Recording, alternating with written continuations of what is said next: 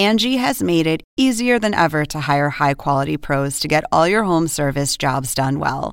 Just bring them your project online or with the Angie app, answer a few questions, and Angie will connect you with local pros who match your specific needs. Or book a service instantly at an upfront price. So join the millions of homeowners who use Angie to care for their homes and get your next home service job done well. Download the free Angie mobile app today or visit Angie.com. That's A N G I.com. Según el diccionario de la Real Academia Española, La cultura pop se define como el conjunto de las manifestaciones en que se expresa la vida tradicional de un pueblo. nosotros la definimos como Música, cine, televisión, famosos teatro, moda. y arte. ¿Y tú? ¿Cómo, la defines?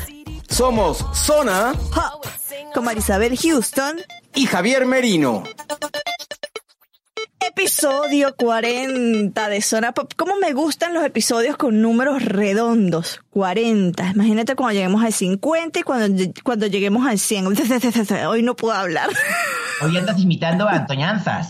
Esto, justo fui a comprar almuerzo con Antoñanzas y me estaba dando ahí clases de cómo hablar en Navarro, pero creo que no ha probado. Yo soy Marisabel Houston desde la ciudad de Atlanta. Mi cuenta de Twitter es arroba HoustonCNN. Y yo soy Javier Merino desde la Ciudad de México. Mi cuenta en Twitter es arroba Javito Merino y mi cuenta en Instagram, Javito1973. Bueno, ¿Y ya- ¿Cuál es la cuenta oficial del podcast? Ya va, ya, ya, ya que tú eh, promocionaste tu cuenta en Instagram, yo también prom- promociono la mía. Arroba Marisabel Houston. Gracias. Les decía que la cuenta oficial de Zona Pop en Twitter es arroba CNN y en cualquier plataforma nos encuentran de la misma manera. Por cierto, métanse en nuestro Facebook también, facebook.com Zona CNN. Deberíamos abrir un Instagram.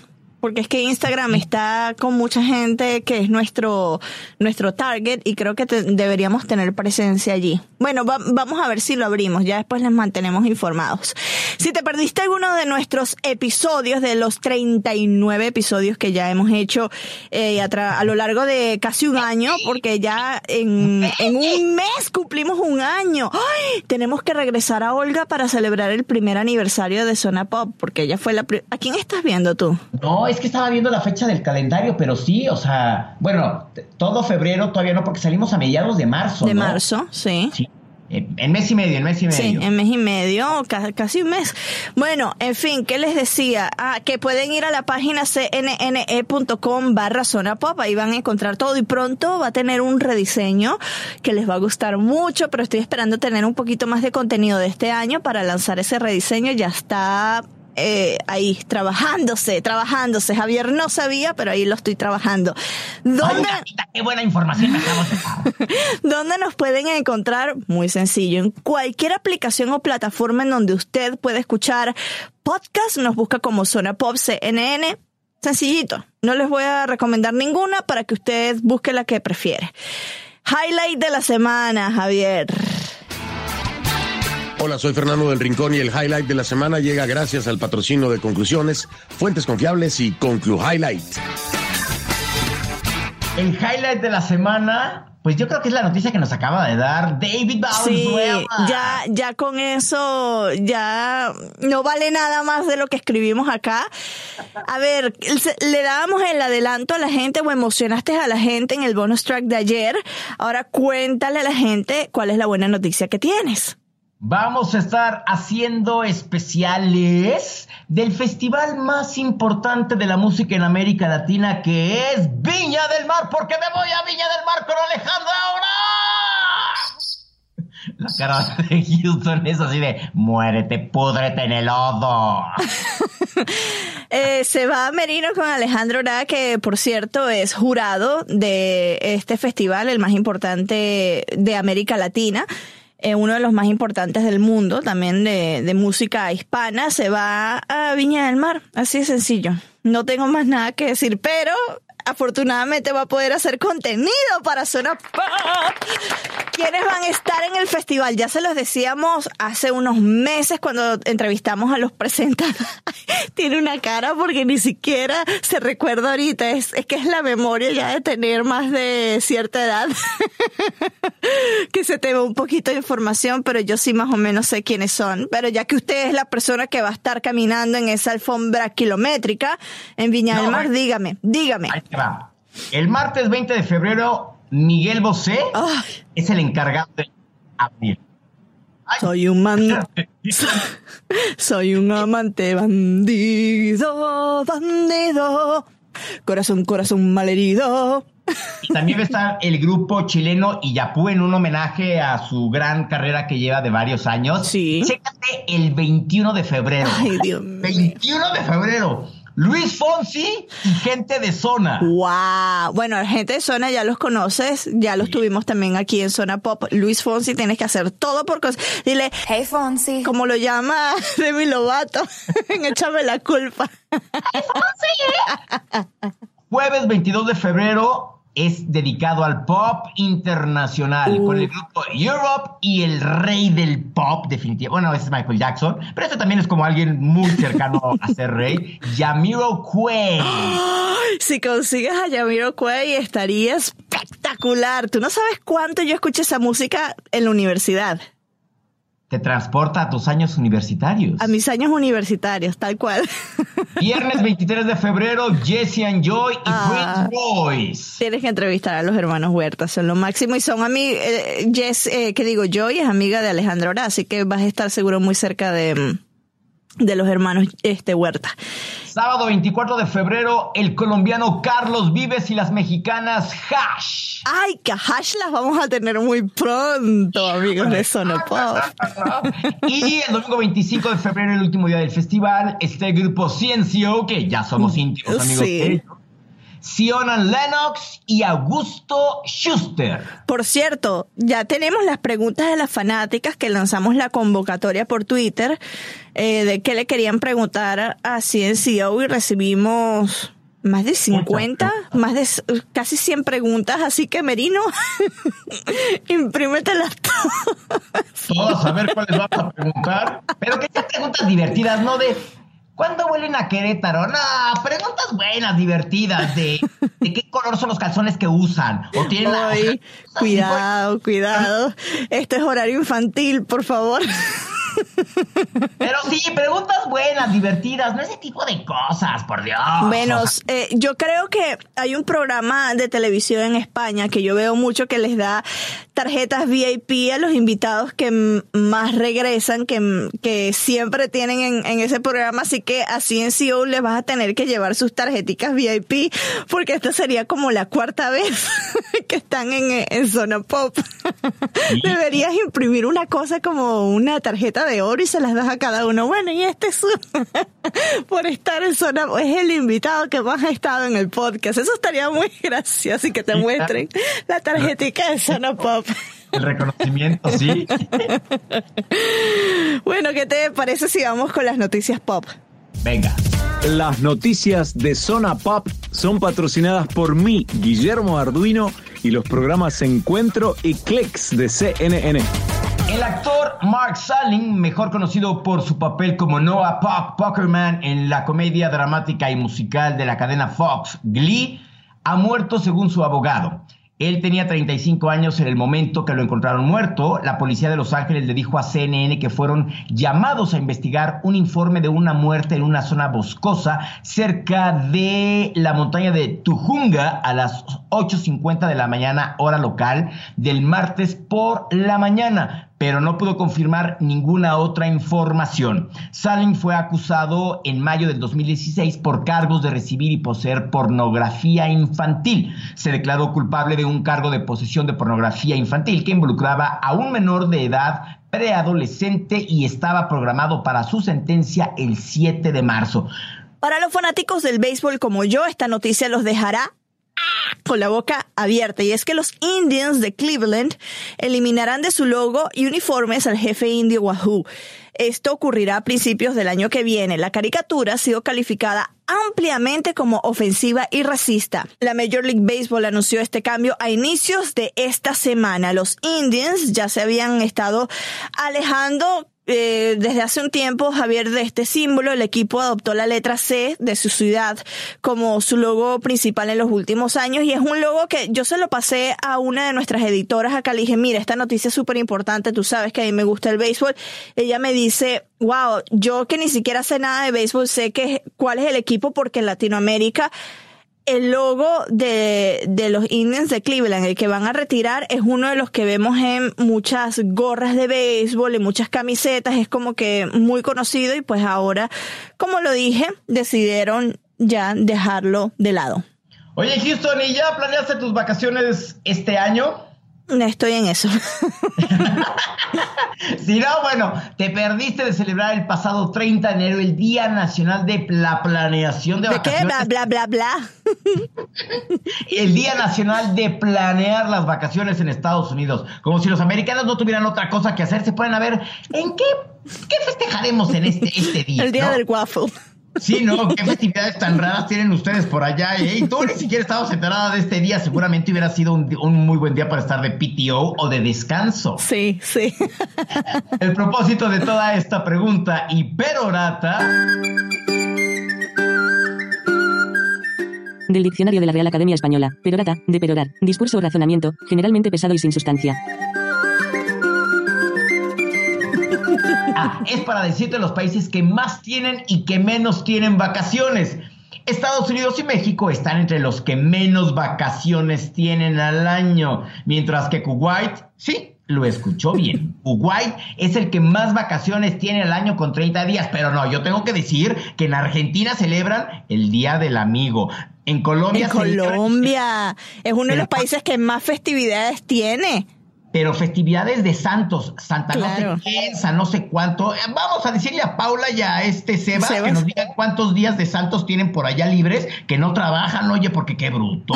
¿Cuánto- No, ellos sí trabajan, son los únicos y de hecho yo creo que los bullearán porque los pobres son los únicos que trabajan de todo Colombia en esos días que son festivos. Bueno, yo no me puedo quejar porque CNN nos da un buen periodo vacacional a nosotros eh, porque bueno, trabajamos precisamente festividades y estamos en horarios que son largos porque es noticias y tenemos que estar siempre, somos el líder mundial de noticias y tenemos que estar acá. Entonces, bueno, CNN es muy generoso con su periodo de vacaciones para nosotros los empleados. Y bueno, vamos con la otra historia. Esta fue una, esta pelea fue una de las, mm, de las que más quisimos ir a Las Vegas. Y Ay, que- y podríamos tener una próxima oportunidad.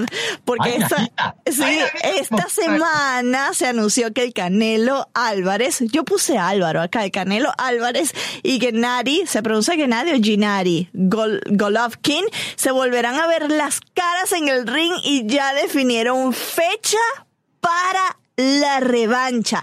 Los púgiles se eh, disputarán el título el 5 de mayo.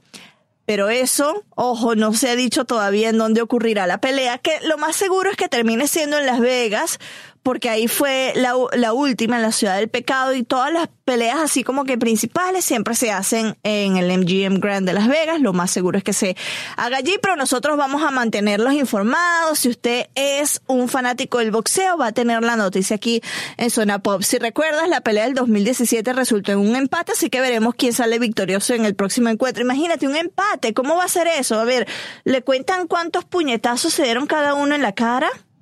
Fíjate que no tengo ni la más remota idea. Ten- tendríamos que llamar al Raúl Sáenz de nuevo para que nos explique cómo una pelea de...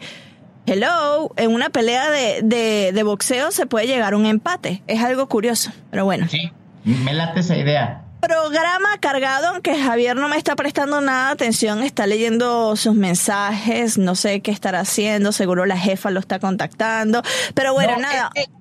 Acabo de abrir ya la cuenta de Zona Pop en Instagram. Somos Ah. Zona Pop CNN. Y me estaba tratando de dar de alta, pero pues no podía, pero ya pude. Ok, Entonces, bueno, ya esa- estamos. Zona Pop CNN en Instagram, ahí van a empezar a ver cosas peculiares que vamos a publicar. es un programa cargado y nuestra primera entrevista fue gracias a Sony Music. Eh, que lo envió a los medios y nosotros, por supuesto, teníamos que aprovecharnos de esto. ¿Y por qué? ¿Por qué nos teníamos que aprovechar de este material que nos enviaron a la prensa?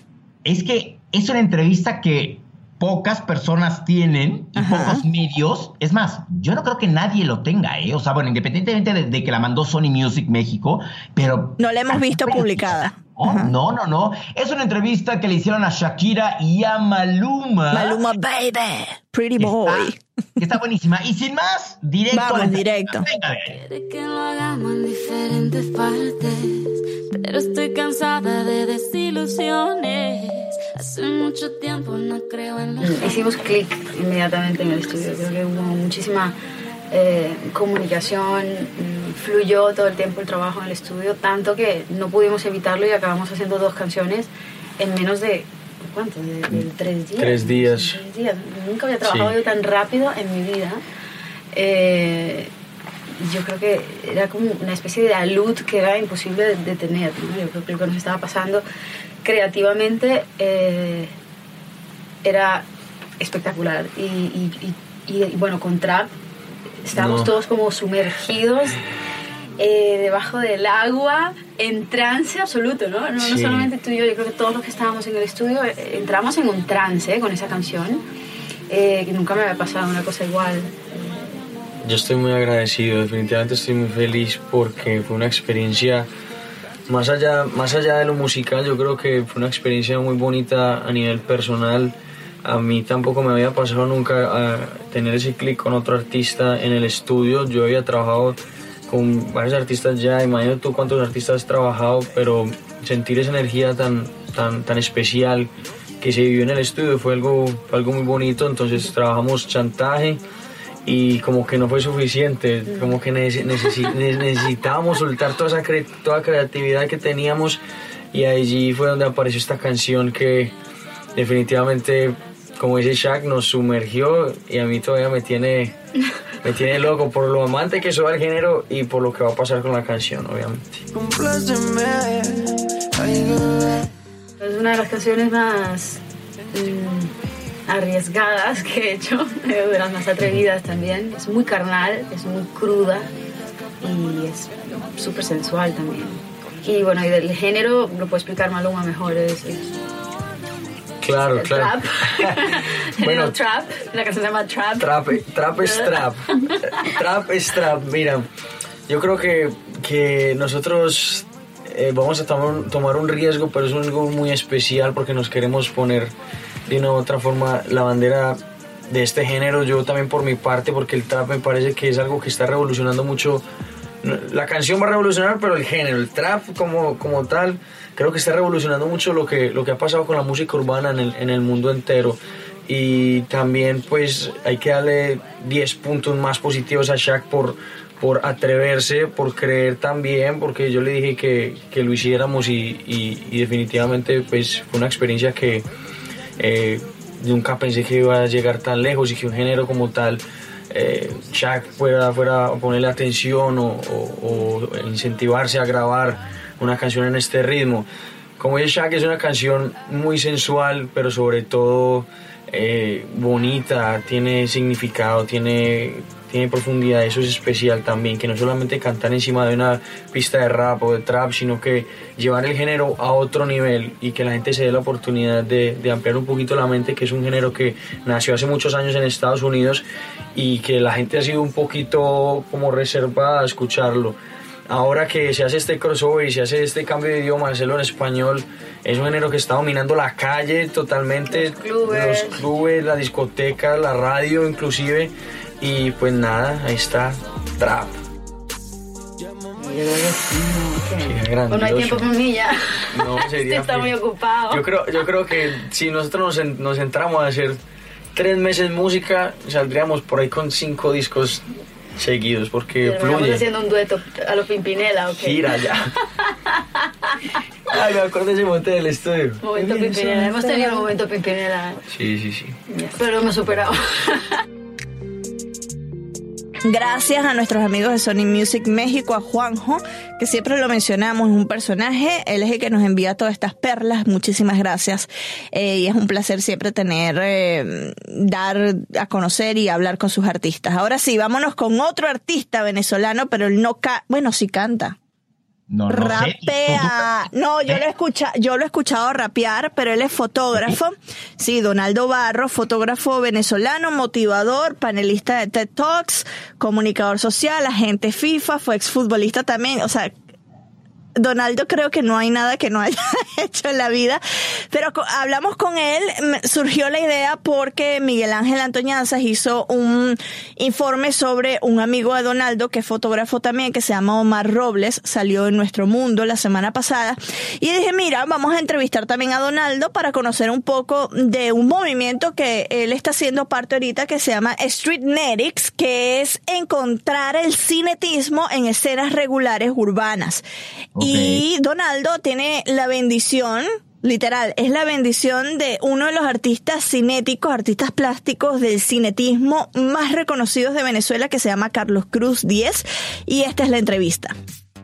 Para la gente que apenas llega a tu página en Instagram o a conocerte en persona o en esta oportunidad en el podcast, ¿qué les dirías que eres tú? Bueno, soy definirse uno mismo con las con palabras propias como, Es difícil. como extraño, ¿no? Pero- sí, es difícil. Pero bueno, lo que puedo, lo que le puedo decir a la audiencia que está allí atenta es que soy un, un irreverente conmigo mismo, que, que creo en lo sencillo, creo en la simpleza y eso trato de, de expresarlo a través de la fotografía, a través del arte, que es el que, el que está conduciendo mi vida ya desde hace varios años.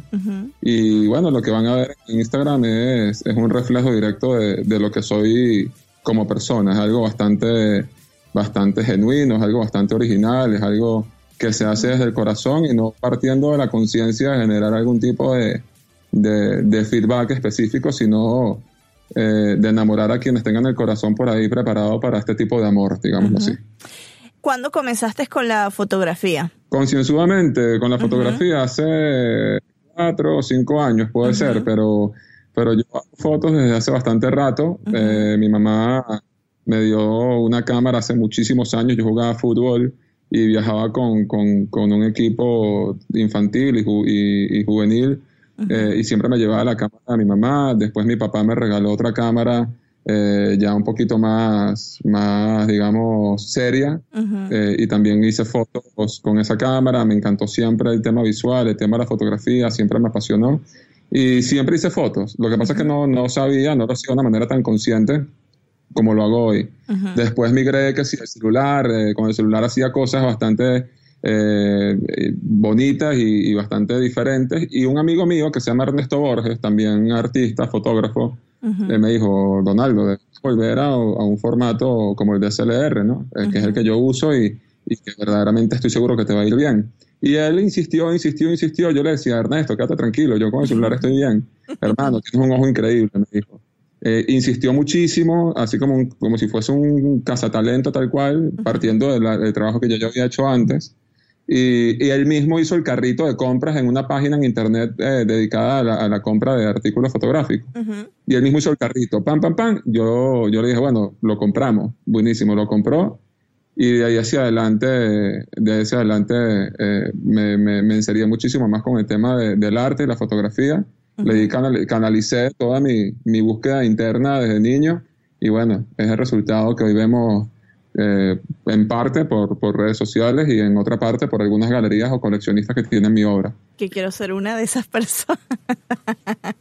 Bueno, ya, ya tú sabes que yo est- estaría feliz, feliz que el día de mañana, eh, que sea más temprano que tarde, porfa, para que sí. tengas una, una de mis piezas en, en alguna de tus paredes. ¿Por qué Instagram? ¿Cuándo comenzaste con Instagram ya a colocar tus fotos y bueno, una serie que se hizo muy conocida eh, no solo en Venezuela, sino también en, en los venezolanos en el exterior que, que la seguían, eh, que es Historias de un vecino. Nosotros hemos hablado de este tema, hemos, eh, de hecho, Leticia Guevara este, hizo una historia contigo el año pasado precisamente de, de esta serie dos preguntas. ¿Por qué Instagram y cuándo nació Historias de un vecino? Bueno, Instagram porque es una, es una plataforma, desde mi punto de vista, increíble, con unas posibilidades de, de, de alcance inimaginables. Eh, es espectacular. Si la sabes usar bien, es, es muy bondadosa. Si la, si la usas mal, eh, puede ser eh, algo muy negativo para la persona que, que no la sepa usar, ¿no? Pero, pero para mí es, es- es una bondad. Instagram me ha ayudado muchísimo a llegar a lugares a los que nunca imaginé, a casas a las que nunca imaginé, a ayudar gente que nunca tampoco imaginé. Y, y bueno, justamente por el alcance eh, que yo vi en Instagram ya hace, qué sé yo, cinco años puede ser, decidí como ir posteando mi trabajo allí. Historias de un vecino nace sin llamarse Historias de un vecino, con un trabajo universitario en 2006. Eh, era, era la materia fotografía, el trabajo final era, un- era eh, un trabajo personal y yo elegí hacer eh, retratos de gente que vivía en la calle, homeless. Y, y el profesor me dijo como que, mira, acá en el, en el curso no permitimos mucho que se haga trabajo de ese tipo porque no queremos que eh, sea la miseria, fue con palabras más, palabras menos, pero fue lo que yo entendí, la que llame la atención de tu foto, ¿no? Yo preferiría que hicieras otra cosa. Y yo le dije, no, a mí me interesa mucho eso porque yo soy, yo camino mucho la calle. Y bueno, él me, me dijo que no, y yo insistí en que sí, que si me iba bien, no quería un 18, sino un 20. Entonces fue como que un reto bastante interesante. Y al final le entregué las fotografías y, y se impresionó. Eh, le gustó mucho mi trabajo porque no era un simple retrato, sino era la actitud de esa persona que, que, que explicaba de una u otra forma que tenía una historia. Y en esa, y en esa, en esa serie de, de- para la universidad le, le saqué la historia a uno de estos, eh, digamos, indigentes, que eh, no sé si está políticamente correcto que se diga así, pero bueno, lo digo sin, sin, con la mayor humildad del mundo. Eh, que se llamaba, se llama o se llamaba, no sé si sigue, espero que sí, con vida, se llama Muriel, que me contó que bueno, que era actor de teatro, me sacó sus recortes de periódico los distintos países en los que se presentó, hablaba varios idiomas, sabía muchísimo de rock, sabía mucho, mucho, mucho de rock, y yo me quedé impresionado porque dije, wow, cómo esta persona que está acá tiene una historia tan, tan, tan, tan poderosa. Y de ahí hacia adelante dejé de, de una u otra forma de subestimar a cada persona que se me cruzase en el camino. Y fui preguntando, preguntando y fui creciendo y creciendo y creciendo en conocimiento con quienes yo creía conocer, pero nunca les había preguntado nada. Y con la plataforma de Instagram, dije, bueno, le llegó, le llegó a tanta gente que creo que sería importante darle un nombre bonito como historias de un vecino, porque muchísimas veces estamos en un edificio, un condominio o en una cuadra residencial y no sabemos cómo se llama la persona que vive al lado de nosotros, ¿no? Es verdad. Pues, Nos pasa a todos, a mí también, aún todavía me pasa, o sea, sigue pasando, seguirá pasando. Entonces, historias de un vecino, salí acá por donde yo vivo, hice varias historias, la, la gente, la gente se conectó, wow, yo tengo 20 años comprándole periódico a ese señor y no sabía que era gallego, por Que decirte fue tu algo, ¿no? primera historia, ¿no? Que hiciste en La primera. Instagram. Exactamente, fue la primera historia de un vecino como tal, ese, eh, Antonio, si no, si no me equivoco el nombre de esta persona. Y todo el mundo se fue conectando, conectando con. Y yo dije, bueno, si sirve de algo ese trabajo de, de la universidad de hace tanto tiempo. Y lo seguí haciendo. Y cada vez que salía, me veía una persona que me llamaba la atención y, y lo entrevistaba, le hacía un retrato y pum, lo subía en Instagram y se fue haciendo eh, interesante tanto por el modo de la entrevista, por, por la manera de redactarla y, y por el retrato en sí. ¿no? Incluso con una historia de un vecino, eh, con un retrato que hice de historia de un vecino en Colombia, entré en, en un catálogo muy importante que se llama Imago Mundi de Luciano Benetton, eh, que es, uno- es un catálogo muy importante a nivel mundial, con una colección itinerante, y metieron uno de estos retratos en esta, en esta edición que habla de artistas contemporáneos venezolanos. Y ¿Cuál bueno, fue el retrato? eh, es un retrato de un señor en Colombia que, que, que trabajaba con metal, si, si mal no recuerdo, eh, de un señor también que, que vivía en la calle y que, bueno, por las malas decisiones que tomó en su, en su juventud, eh, terminó en la calle. Un señor con, con muy buen mozo, muy, muy buen mozo, eh, con, una, con un aspecto eh, bastante, bastante eh, extraño en lo positivo, ¿no? Eh, y, con un verbo bastante educado, pero bueno, terminó en la calle por malas decisiones y, y también de una u otra forma acomodándose a la simpleza que te da estar en la calle sin ningún tipo de compromiso y sin que nada te importe, lamentándolo mucho. Bueno, Historias de un vecino te ha llevado a varios países, ¿no? ¿Cuál ha sido la, eh, la enseñanza que, que te ha dejado, ya sea en Venezuela, en Colombia, lo has hecho en Panamá, en España, en Estados Unidos? ¿Qué enseñanza así universal has visto que en- entre todos estos países que, que has ido, que te ha dejado a ti este como persona y que, y que te das cuenta de que, bueno, no solo es por situación geográfica, sino que es algo que va ligado también con los valores. ¿Qué es eso que te, que te ha enseñado esta serie? Que, que todo el mundo quiere, quiere, quiere ser su mejor versión, ¿no? Quiere ser su mejor versión, sin embargo, hay situaciones que van viviendo que los hacen olvidar las verdaderas posibilidades de ser esa versión. Y hay veces que eligen no ser la mejor versión. Entonces, eh, todos coinciden en, en la pérdida de valores, en, en- en el mensaje que dan, todos dicen que, bueno, que el mundo ha perdido valores, que ya la gente no cree en el amor, que no cree en, en el, en el prójimo, digámoslo así, en el respeto, en, en la comunicación efectiva. Todos coinciden. Desde Bután, donde he estado también haciendo esto, en los Himalayas, Himalayas como tal, en Asia, hasta mi, mi país, Venezuela. Todos coinciden en esa, en esa búsqueda que creo que viene en el ADN del ser humano, ¿no? Viene esas ganas de, eh, de estar bien, de estar tranquilo con uno mismo, pero de una u otra forma la sociedad, si tú tienes una mente que no sea tan fuerte, tienes una mente débil, eh, la sociedad te consume, es muy posible que, que- que te corrompa y termine siendo la antítesis de lo que quieres ser. Entonces eso pasa con muchísima gente con situaciones difíciles y la gente que no tiene esa situación tan difícil igual coincide con esa gente de situación eh, difícil y pesada con, eh, con que hay que rescatar los valores, con que si el mundo fuese un poco más humilde, un poco más simple, un poco más directo, un poco más de amor, de comunicación y de entender y aceptar al prójimo siempre que no te haga daño e incluso perdonar a quien amas, eh, el mundo pudiese girar de una manera mucho más positiva y, y con un alcance mucho más, más bonito entre nosotros mismos. Que eso es algo que tú has estado colocando en tus historias, en tu Instagram desde hace ya varias semanas, que es la palabra perdonar y la hemos leído este muy frecuente, casi que a diario, ¿no? Esa Sí. actitud tú, tú lo estás poniendo porque es algo que, que te sale a ti desde adentro eh, o, o por algo en particular.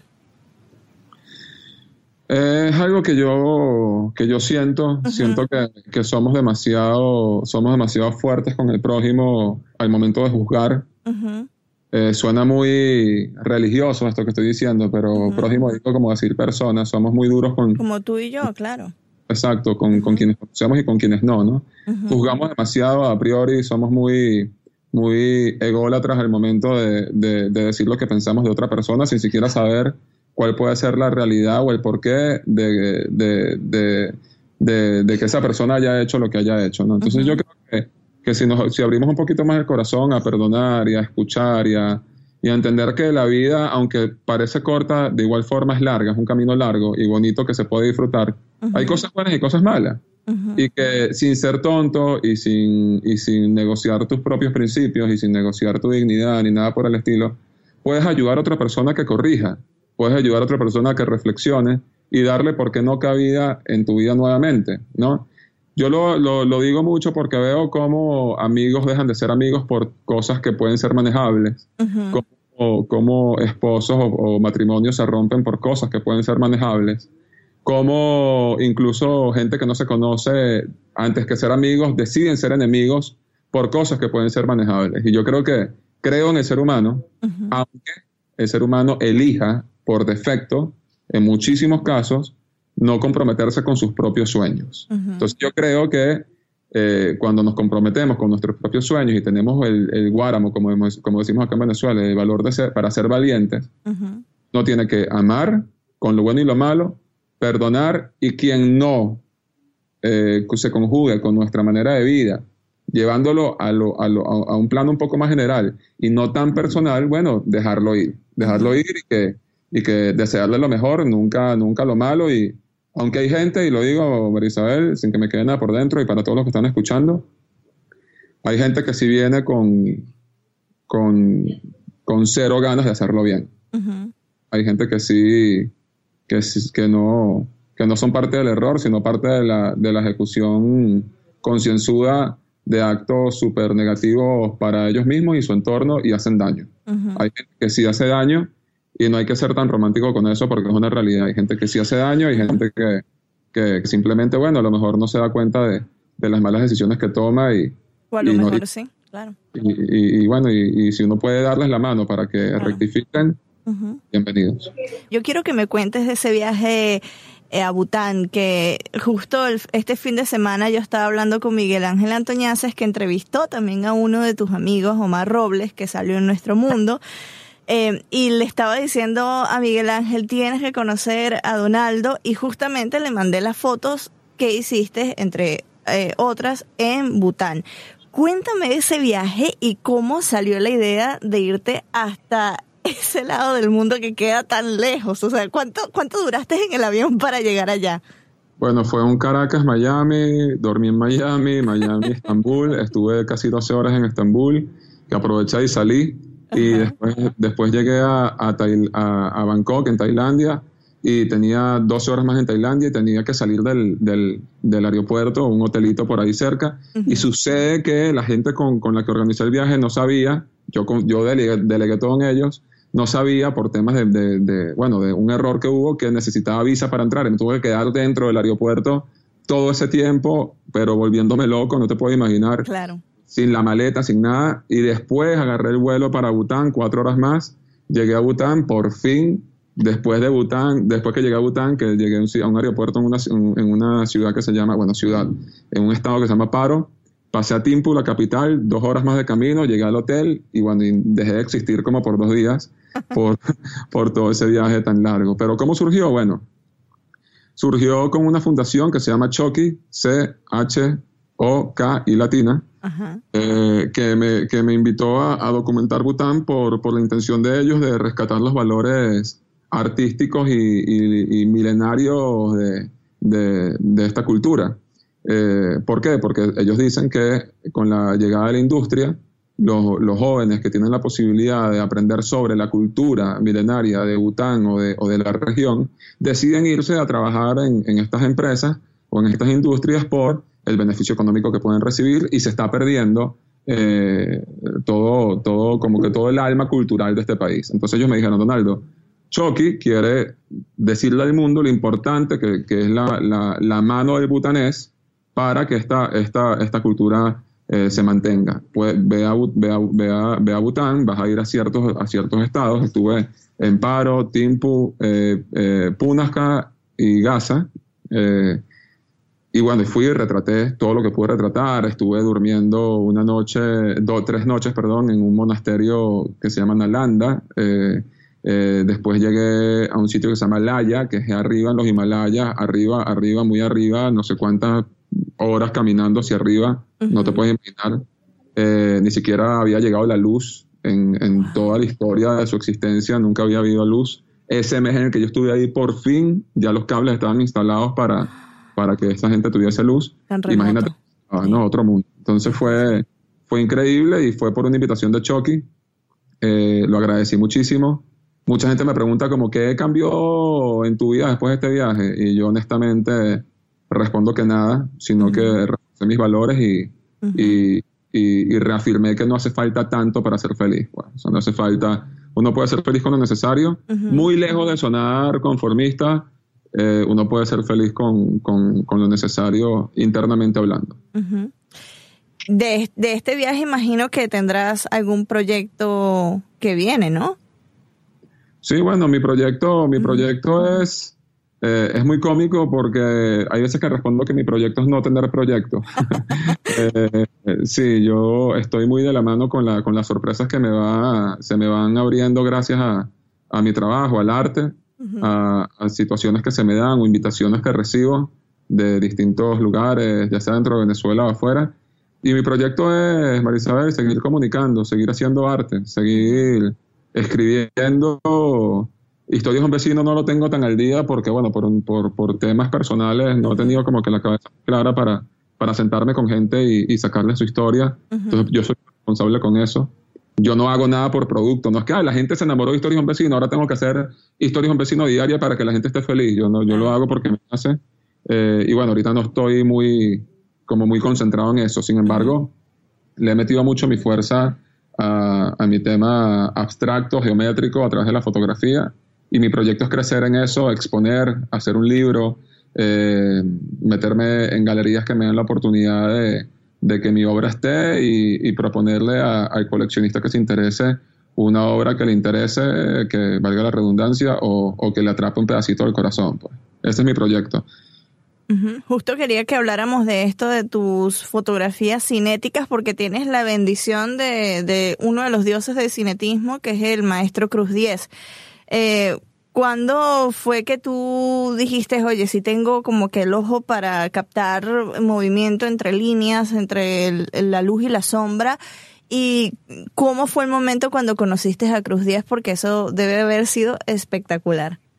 Bueno, eh, esto fue, es muy curioso porque yo, yo primero, eh, Gabo Cruz, uno de los nietos de- de- de- del maestro, me llama hace muchísimo tiempo gracias a una exposición que yo tuve acá en- Caracas que se llama Bailando sobre Caracas. Yo hice fotos de gente, de personajes o de, o de, o de alguna, sí, de algunas personas X, en obras, tanto en obras como en la calle normal. Lo que pasa es que para mí las obras que están en la calle eh, son parte, obviamente, de nuestra cotidianidad. Entonces yo hice una foto de un muchacho siendo un mortal con un cruz 10 atrás y la foto se expuso en esta galería que- se llama Utopía 19, ¿no? a quienes siempre les estaré agradecido porque fue mi primera individual.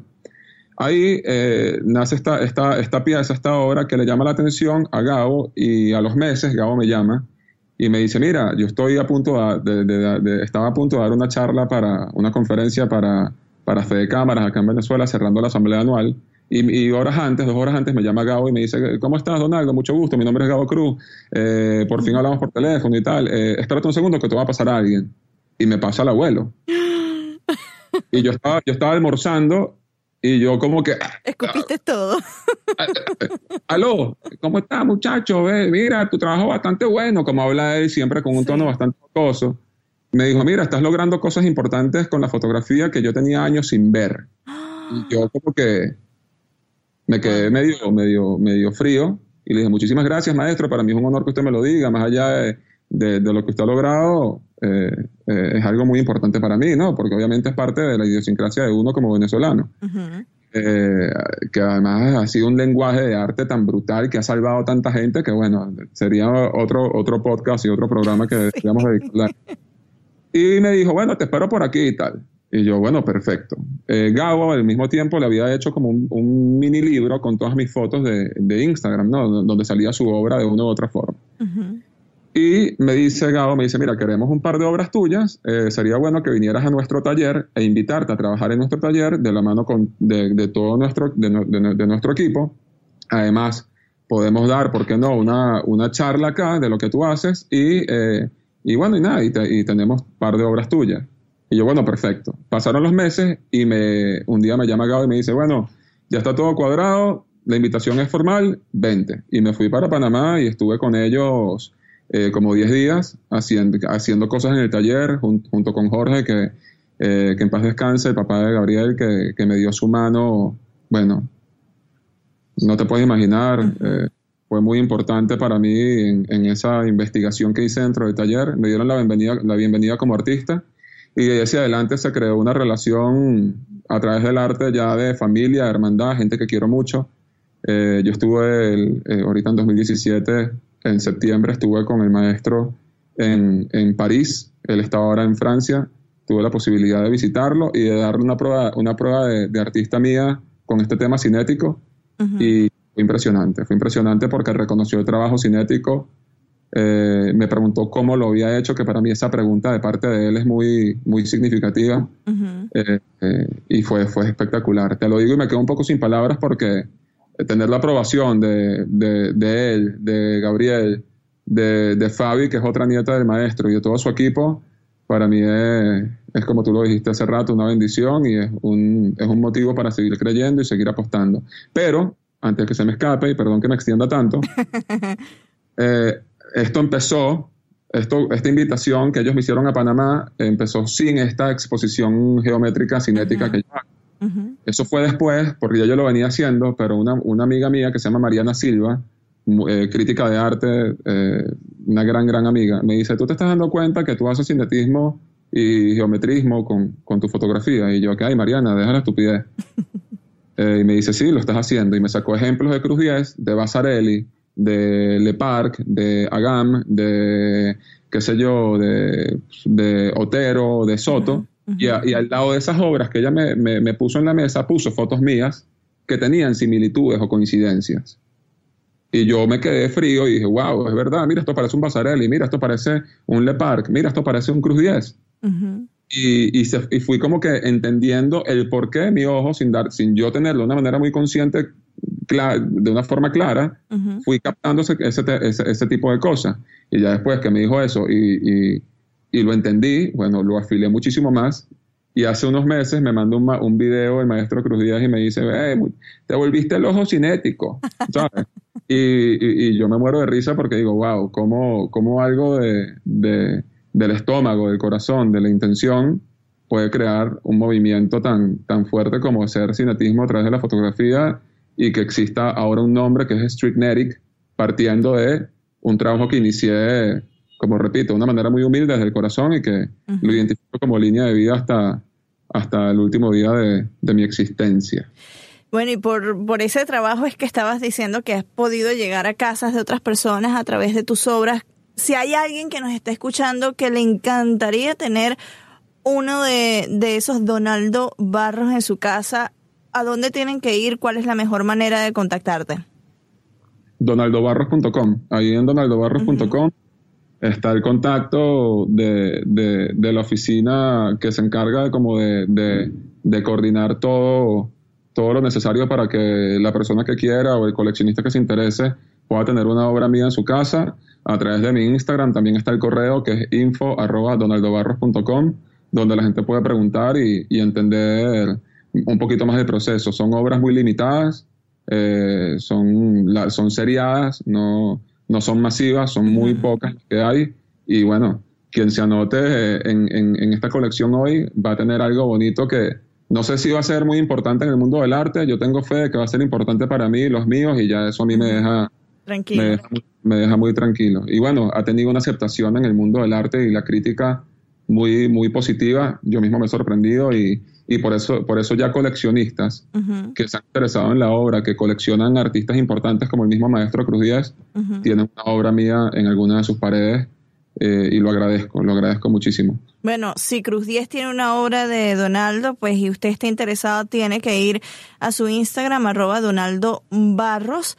Eh, tiene más de 240, 242 mil seguidores, no podemos estar equivocados. Los que lo seguimos, vayan, vean las fotos, exploren lo que está haciendo.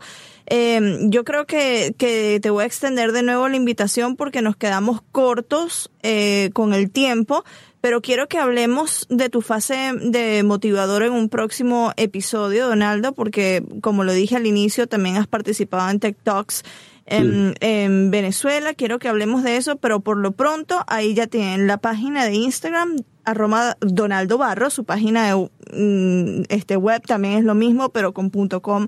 Al final vayan, estén muy pendientes porque se vienen proyectos muy buenos de Donaldo y le estaremos poniendo el ojo al ojo cinético durante 2018. Gracias, Donaldo. No, gracias a ti, aprovecho, te quito un segundo más. Hay una, Venga. hay una página en Instagram que es arroba doba con B alta guion bajo art, que es donde estoy direccionando todo trabajo cinético y abstracto, geométrico, eh, para, para no mezclarlo con el arte documental que también hago. Así que se interesen por allí también de, de, de esa, de esa cuenta y agradecerte una vez más a ti, Marisabel, que te- de verdad no nos hemos visto en persona y, y te abrazo, te abrazo, te quiero mucho, siempre me has apoyado, siempre te tengo pendiente y presente en todo lo que hago, porque ha sido primero un canal muy grande para mí y para quienes lo han necesitado y segundo, ha- has demostrado ser siempre una persona excepcional, excepcional y te lo agradezco y que el mundo se entere de lo, de lo, de- del bello ser humano que eres. Bueno, vente para Atlanta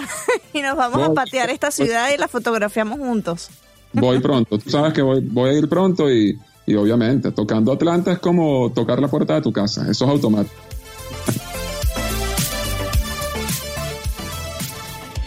Extensa la entrevista y si me hubiese sabes, quedado más tiempo, fácilmente dos horas hablando con Donaldo, porque nosotros los venezolanos, y tú lo sabes muy bien, hablamos por los codos, hablamos por los pies, o sea, hablamos, hablamos, hablamos, respiramos y seguimos hablando, hablando, hablando, hablando, hablando, hablando. Pero bueno, a Donaldo... Le dije a Donaldo que tenía que regresar para que nos hable de cómo es un TED Talk imagino, yo estaría sudando el frío. Yo sé que a ti no te da miedo hablar frente a un auditorio, a mí me da mucha vergüenza. Pero bueno, ya después hablamos de eso porque sin duda estas pláticas, estas, ya estoy hablando como mexicana, estas conversaciones, estos paneles son uno de los más vistos alrededor del mundo. ¿Tú has visto un TED Talk o no? Vas a decir que no.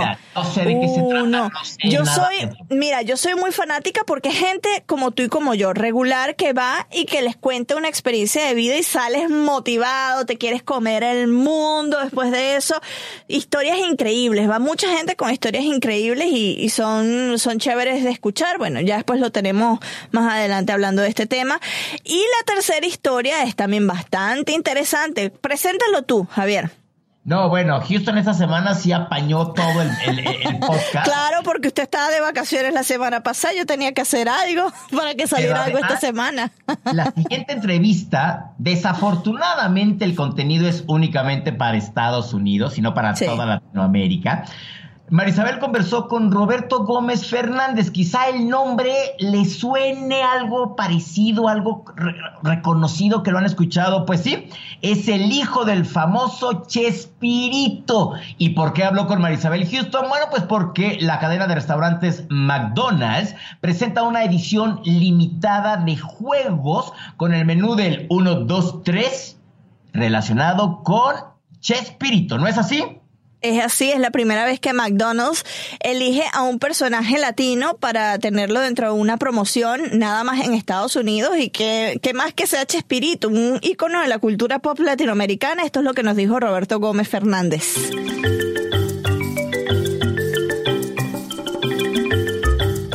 Nos encontramos el día de hoy con Roberto Gómez Fernández, hijo del comediante y actor Roberto Gómez Bolaños, creador y protagonista del muy recordado y querido Chapulín Colorado, Chavo del Ocho.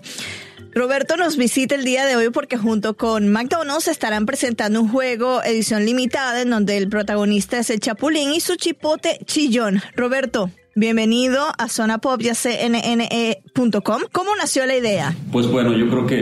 Eh, quiero decir que estamos muy contentos y emocionados de ser parte de esta iniciativa de, de McDonald's, que es atendiendo al interés y el compromiso de llevarle al mercado hispano algo que sea propio de ellos, ¿no? Y, y que hayan pensado el personaje del Chapulín Colorado, pues este, no- nos llena de felicidad eh, entendiendo que el personaje es, además de que es, en, en lo personal, mi favorito, eh, fue el personaje que hizo a mi padre conocido en, en toda América Latina. Eh, fue el primer programa que se exportó de la televisión mexicana al mundo fue El Chapulín Colorado. Entonces, este, este vínculo de tratar de llevar al mercado hispano algo tan, además, familiar, eh, pues nos llena, nos llena de gusto. Y bueno, este, este, este vínculo de McDonald's con el personaje del Chapulín es, este, este evento es el pretexto perfecto, el, el 1, 2, 3 dólar menu, en donde es, la verdad es que es muy atractivo. Cuando me lo platicaron dije, claro, es una buena forma. Tú vas con tu familia y eh, eh, eliges con gran variedad, mucho más fácil y tú decides si es un paquete muy grande o solamente quieres un par de, cosas y nada más quieres el, el- café o, o solamente quieres una hamburguesa o quieres el sausage McMuffin o las tres cosas combinadas.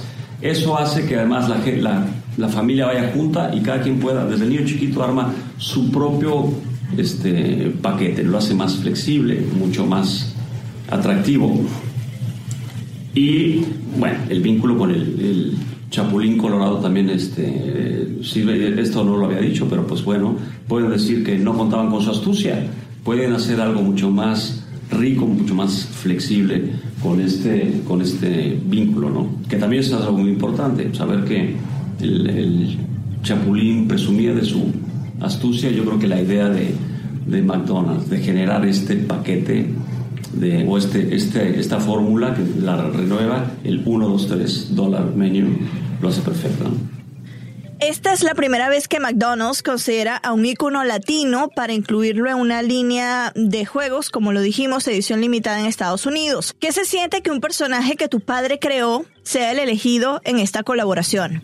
Obviamente, extraordinariamente orgullosos, con una gran responsabilidad, como siempre es tener que manejar a, los personajes de mi padre, en este caso el Chapulín Colorado. Estoy seguro que él estaría feliz de saber que puede llegar a esta trascendencia. ¿no? Eh, evidentemente, la marca de McDonald's es eh, en el top de las marcas que podríamos estar considerando vincular al personaje. El Chapulín Colorado siempre será un referente muy importante en el mundo hispano. Es este, evidentemente nuestro superhéroe favorito.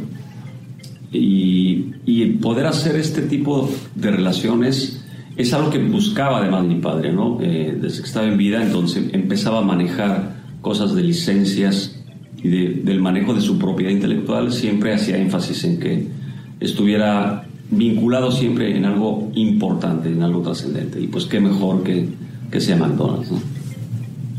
Cuéntanos de qué se tratan los juegos.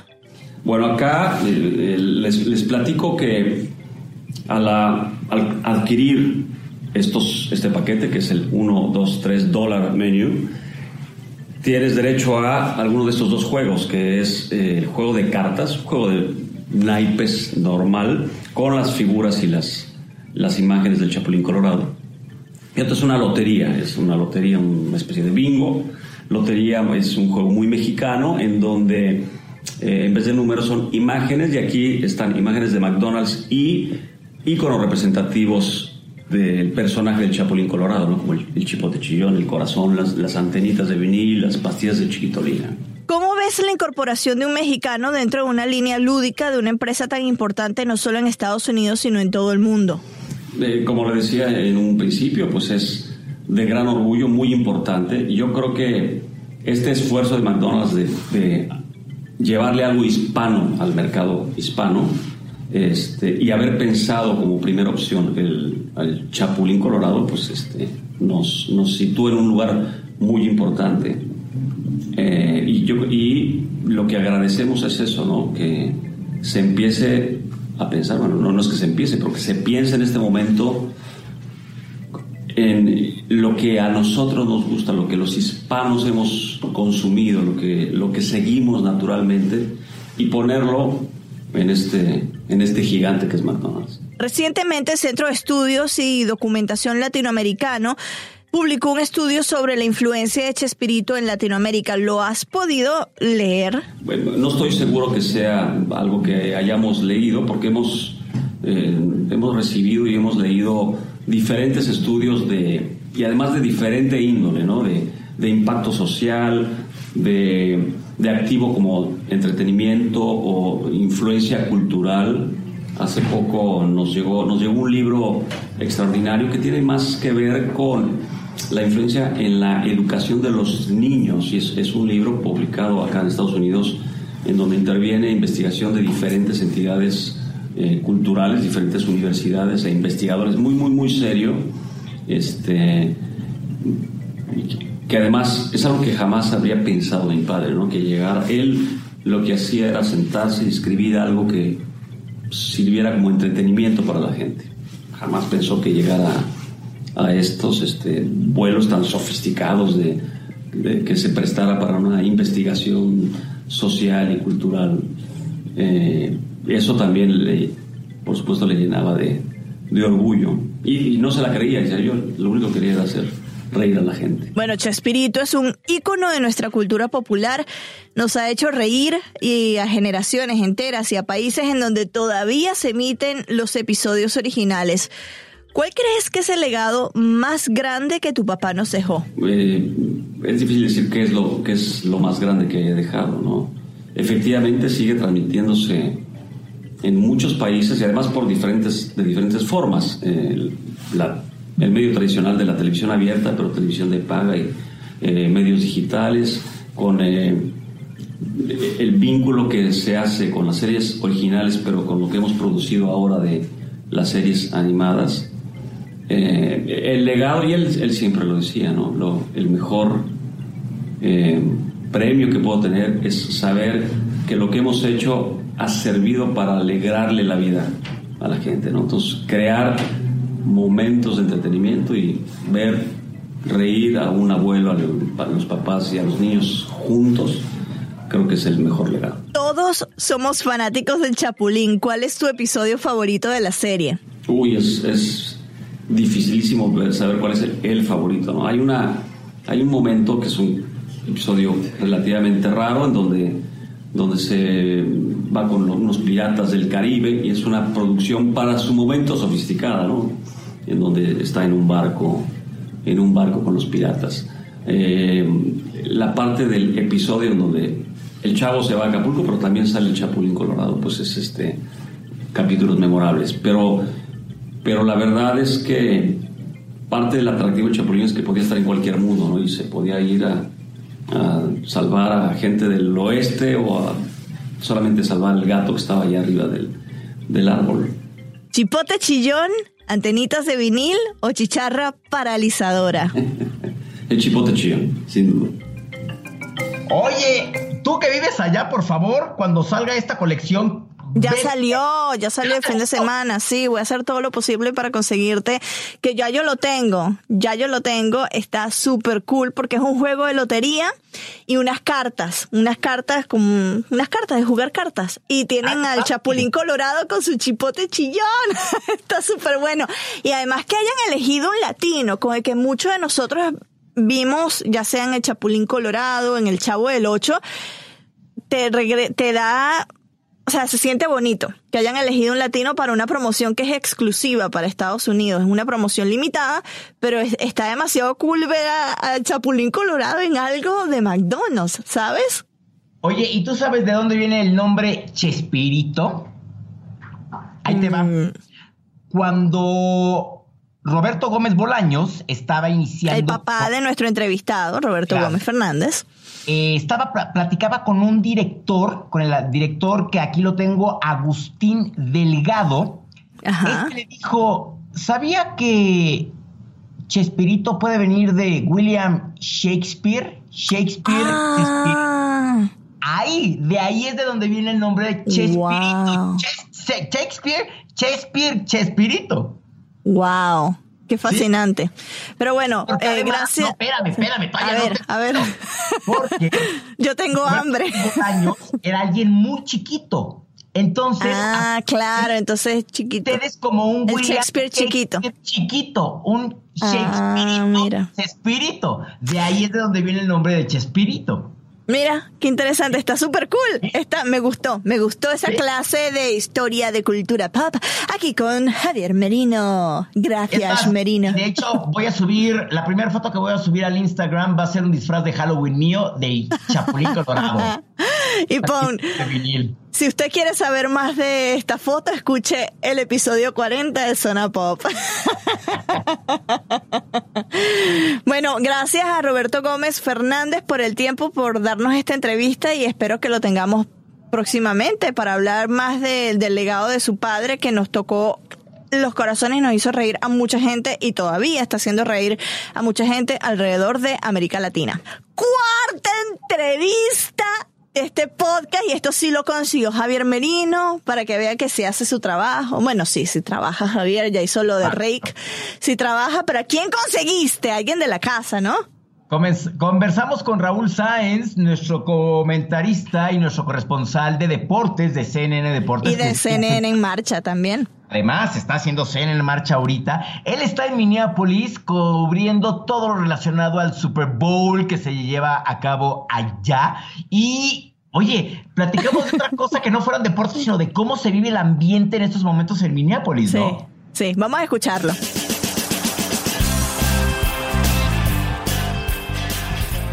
Marisabel, sin duda uno de los eventos deportivos más vistos, si no es que el más visto en todo el mundo, se celebra este domingo desde el frío, congelado Minneapolis, Minnesota, donde tengo que decir, yo pasaba mis veranos y mis inviernos, entonces yo sé lo que se vive el frío de allá. Es el supertazón. ¿Cómo, cómo lo ves, Marisabel? No, espectacular. eh, con la lástima de que van otra vez los Patriots. Yo no soy fanática de los Patriots, pero no sé de quién es fanático Raúl Sáenz, que se une con nosotros vía telefónica desde allá. Uno, Raúl, vienes desde Miami, ese frío te debe estar congelando hasta los malos pensamientos. Y dos, ¿quién crees que va a ganar el Super Bowl? ¿Qué tal, Marisabel? ¿Qué tal, Javier? Mira, eh, yo la verdad no tengo gallo en esta pelea, ni, ni, ni soy fan de los Patriots, ni soy fan de los Eagles. De hecho, eh, les confieso que soy fan de los Green Bay Packers y, y mi equipo no está aquí. Pero bueno, déjenme decirles que ah, hay gente que, obviamente, hay mucha gente que no quiere a los Patriots, pero hay que apreciar lo que ha sido la grandeza de este equipo. Tomen en cuenta que los Patriots están, están jugando en su décimo Super Bowl de su historia, más que cualquier otro equipo en la historia de la, NFL. Y en, la era de Tom Brady, ese es el octavo Super Bowl para él, para él y su coach Bill Belichick. Entonces, él tiene la, ellos tienen la oportunidad de ganar su sexto Super Bowl, más que cualquier combinación de coach y quarterback. Así que estamos en presencia de grandeza con respecto a ese deporte del fútbol americano. ¿eh? Ahora, ¿quién va a ganar el partido? Muchos piensan que van a ser los Patriots, pero yo pienso que va a ser un partido muy competitivo y la verdad yo, yo me atrevo a decir, ¿eh? yo estoy dispuesto a decir que va a haber sorpresa porque los Eagles, nadie les está dando posibilidades, nadie piensa que van a hacerlo, pero yo creo que este equipo está bien motivado y tiene suficiente personal, tienen, tienen un equipo muy balanceado, una buena defensiva, un buen ataque terrestre, un quarterback que la verdad nadie le tiene fe en Nick Foles, pero ha mostrado en sus partidos de playoffs que sí puede jugar bien y te digo, Filadelfia para mí podría dar la gran sorpresa en este, en este partido. Ojo, que Oye, no vaya Aro. a ser como el Super Bowl del año pasado, que estaba Atlanta ahí, ahí, y después los Patriots vinieron y le arrebataron ese triunfo. El lunes aquí en la ciudad de Atlanta, eso era penumbra, todo el mundo triste, porque bueno, fue una victoria que se las quitaron de las manos. Y como tú dices, Tom Brady, aunque no nos guste, pues es un grande. Y, y si tú lo ves en las redes sociales, Javier, siempre le ponen un- una cabra, pero la cabra es por GOAT, greatest of all time. Oye, Raúl, yo, bueno, ya hablaba, ya nos diste el punto de vista deportivo, lo que vamos a ver, lo que se espera. Queremos saber que nos platiques cómo se vive todo este, toda esta semana previa al Supertazón. ¿Qué hay? Hay fiestas, hay eventos, hay como el día del Supertazón donde la gente va. ¿Qué- ¿Cómo se vive? ¿Qué pasa? ¿Qué hay? Bueno, mira, precisamente en estos momentos estamos en el centro de la ciudad donde se vive muchas de las de las festividades, ¿no? Hay esculturas, eh, tomando en cuenta, y ustedes lo mencionaron, que aquí hace un frío como en ninguna otra parte, eh, hay esculturas de hielo allá afuera, este, y hay varios vendedores eh, promocionando sus productos, hay, varios eh, canales de televisión que también están instalándose ahí para poder hacer su cobertura, eh, y también nosotros estamos dentro, afortunadamente nosotros estamos adentro, estamos bajo techo, eh, donde estamos instalados con CNN, y, y- pero a la misma vez también hay muchos lugares donde están haciendo la experiencia de la NFL. Cada año en un Super Bowl se, se hace un evento donde le llaman la experiencia de la NFL, donde la gente tiene posibilidades de, lanzar pases, de, de correr entre muñecos, de que- tacleadores, eh, tú sabes, hacer eh, diferentes pruebas, ¿no? Con respecto a este deporte para la diversión de toda la familia. Pero te digo, es un ambiente muy ameno y a pesar del frío, a pesar de que estamos a temperaturas bajo cero, este, la gente no se detiene, la gente sale y disfruta de lo que está ofreciendo este, este gran evento. Lo que me pone a pensar, am- amigos, es, es lo siguiente. El equipo de Minnesota estuvo a una victoria de llegar a este Super Bowl. Imagínense qué hubiera pasado si Minnesota hubiera clasificado a este Super Bowl. Hubiera sido una locura inmensa en esta ciudad. Bueno, yo me hubiera ido con todos mis parientes pobres del amor de allá de Minneapolis a que me dieran hospedaje. O sea, yo hubiera estado allá y hubiera estado contigo transmitiendo desde allá. No, no, sí, te digo, pero a pesar de la ausencia de los Vikings, este, la gente de verdad ha respondido bien, la gente se, nota que está disfrutando y están de verdad este, entusiasmados con esta, con esta fiesta de este, de este gran deporte. Y te digo, aquí las temperaturas nadie lo detiene. Yo creo que si algo he aprendido yo, viniendo de Miami, aquí esa ciudad de Minneapolis, he aprendido cómo abrigarme. ¿eh? Y, es lo que me dice la gente aquí en esta ciudad. Aquí la clave es aprender a abrigarse. Uno tiene que ponerse cuatro camisas debajo de su chamarra, tiene que ponerse su, su gorrito, guantes, o sea, abrigarse bien es la clave para sobrevivir y para disfrutar de todas las festividades que ocurren aquí en Minneapolis. Oye, Raúl, esta es la primera vez que tú, está, que tú fuiste a un Media Day, al Opening Night de lo que es toda la celebración de la semana del Super Bowl, ¿cierto? Sí, correcto, correcto. Sí, la noche de apertura y, y te digo, sí, fue una experiencia, eh, una experiencia de verdad, este, muy sin igual, ¿no? Porque estamos hablando de, es la presentación oficial de los dos equipos en, en un mismo escenario y lo que ves, honestamente, no es tanto los equipos, es más los medios. Eh, había aproximadamente dos mil miembros de prensa reunidos en una arena deportiva, este, y era un revolú, o sea, un tremendo revolú, y, y veías eh, prensa de todas partes del mundo. De hecho, vi un reportero austriaco que tenía- estaba disfrazado de futbolista americano, entrevistando jugadores. Este, vi a una persona disfrazada de tiburón, este, entrevistando jugadores.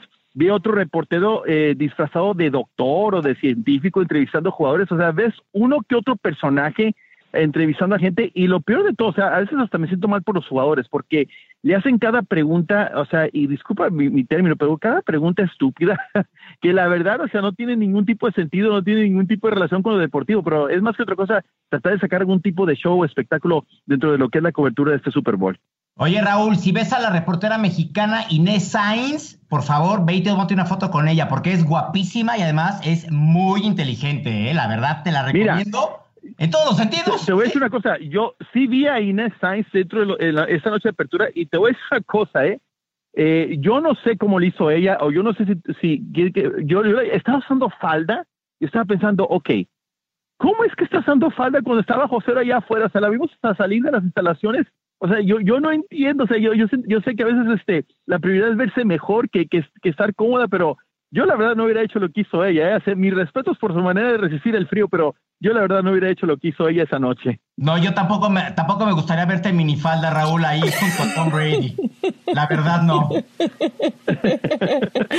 Oye, Raúl, estabas, vimos tu informe que enviaste el martes y estabas hablando de un poco de la comida, de lo que se va a Mm. tener el domingo allí en, en el estadio que es el US Bank, eh, es la casa de los Vikings, en donde se va a llevar a cabo el Super Bowl. Cuéntanos para la gente que no sabe un poquito de las regiones de donde son cada uno de los equipos, qué es lo peculiar, lo típico de las comidas de ambos estados que se va a lograr experimentar al otro lado, a la otra, eh, eh, en la costa contraria, en la costa del Pacífico, en este caso durante el Super Bowl.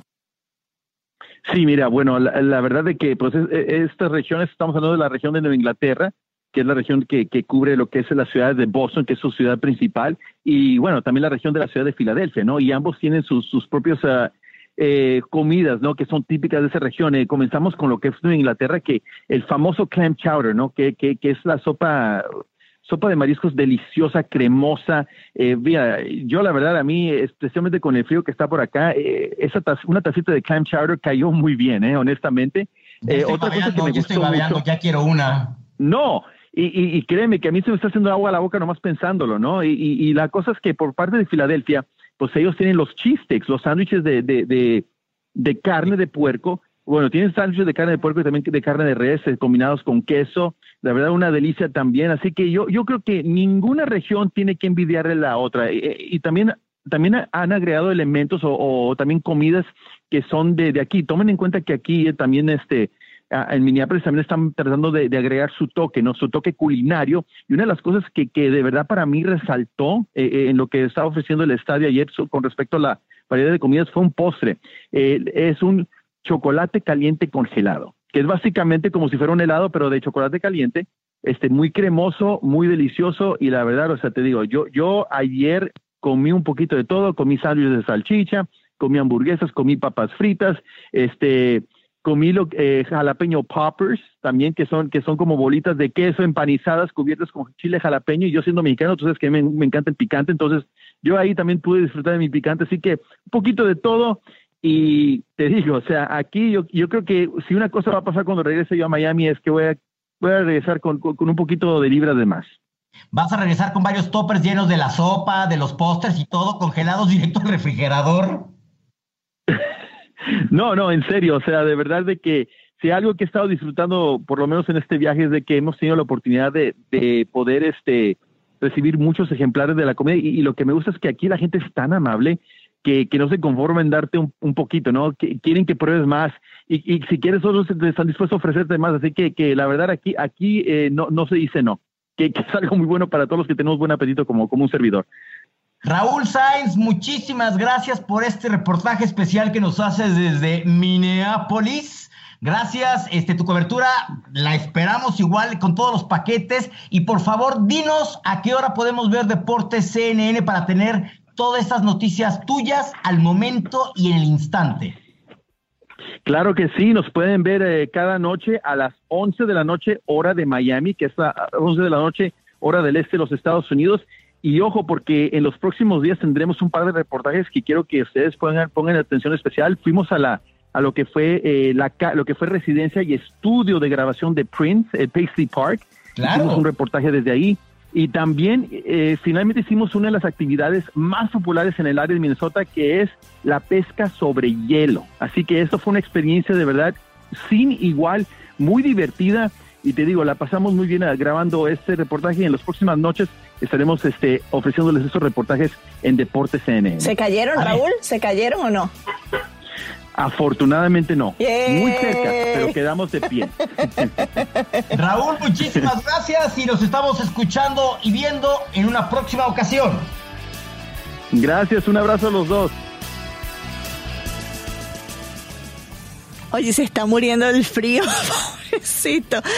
Eh, Raúl vive en Miami, entonces imagínense lo que es estar en Minneapolis, en Minnesota, allá al norte con ese frío. Y no, bueno, gracias Raúl. Esperamos que te estés abrigando bien, que sigas comiendo tu clam chowder, que tomes chocolate caliente para que logres mantener la temperatura corporal y seguir haciendo tus informes para CNN en marcha y para Deportes CNN y vamos a ver quién termina ganando. Ahora sí, vámonos con los lanzamientos discográficos. Este patrocinio es de un lanzamiento discográfico. Escúchelo detenidamente y comprenda las letras en su sentido poético. En caso de otitis media anacrónica, escuche la estrofa cinco veces.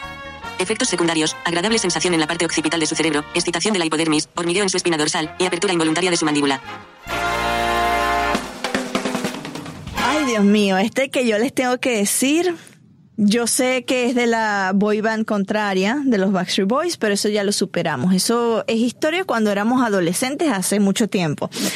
Justin Timberlake presenta su quinto álbum de estudio, Men of the Woods, y ya me verás a mí corriendo directamente para irme a comprar este disco, porque yo nada más tengo discos en físico de gente que me gusta y Timberlake me fascina.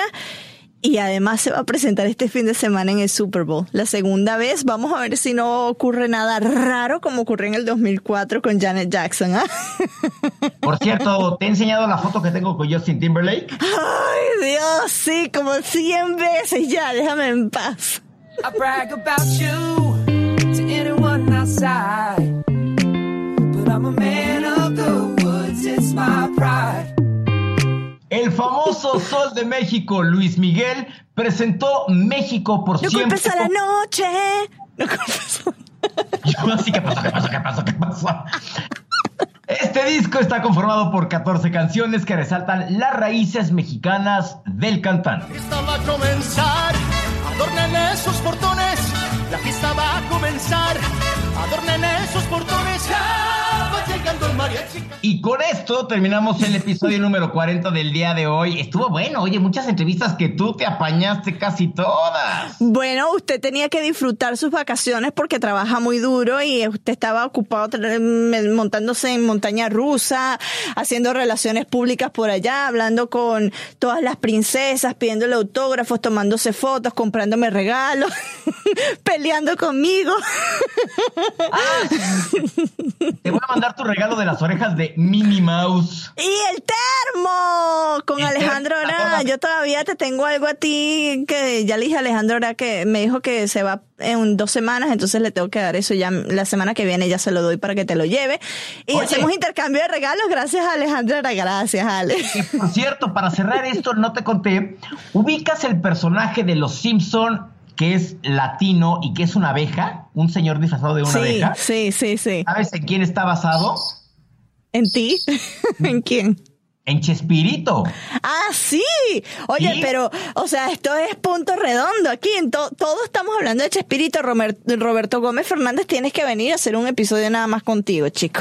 Porque resulta ser que Matt Groening una vez estaba en San Diego y cruzó a Tijuana. Ay, vio un episodio. Lo, no, lo primero que vio fue un juguete de madera de este personaje rojo con unas antenas y decía, ¿quién es este personaje rojo con un corazón amarillo y estas antenas? Entonces que era un superhéroe y que se llamaba el Chapulín Colorado. Entonces, cuando él crea Los Simpson, dice, ok, voy a hacer un personaje que esté vestido como un insecto con antenas, que, que sea latino, basado en el Chapulín Colorado. Otra clase de cultura pop con Javier Merino. Yo creo que ese va a ser tu segmento.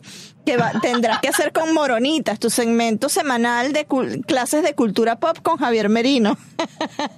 La próxima semana hay que invitar a Moronas. Sí, que se vaya preparando. Ya quedó ahí el, el aviso. Ah, Jeffrey Acevedo, que trabaja aquí en CNN, le dije que iba a mandarle saludos hoy para ver si eh, escucha el podcast. Entonces, bueno, Jeffrey, va tu saludo. Te tuviste que esperar hasta el final. ¿Pero quién es Jeffrey Acevedo?